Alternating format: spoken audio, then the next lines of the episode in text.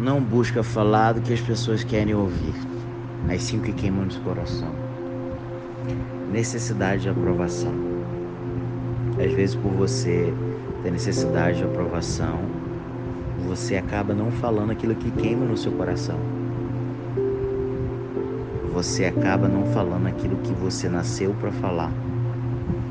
Quando você quer fugir do seu chamado, daquilo que você nasceu para fazer, você vive uma vida travada, uma vida que não é uma vida relevante.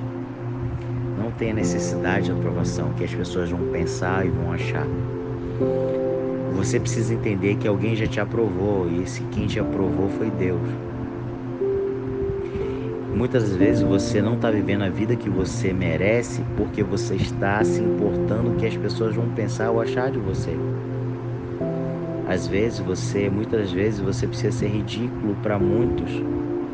Às vezes você precisa, de fato, para muitos você vai ser alguém muito sonhador. Você vai ser alguém que é louco. Mas quando você começa a ter resultado, você é um visionário. Você é uma pessoa relevante, você é uma pessoa inteligente. Só que você vai passar pelo processo da lagarta. A lagarta, ela não é vista, a lagarta, ela não é desejada.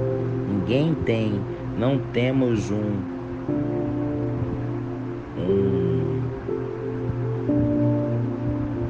um grupo de pessoas que a gente chama de grupo de fãs da lagarta, a ONG da lagarta tem, porque é rejeitada.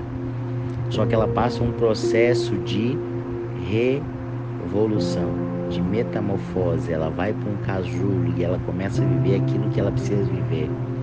E esse processo da lagarta para o casulo, você precisa de fato viver aquilo que você nasceu para viver.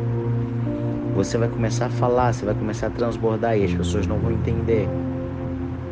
Só que existe o processo da metamorfose, como eu já disse aqui.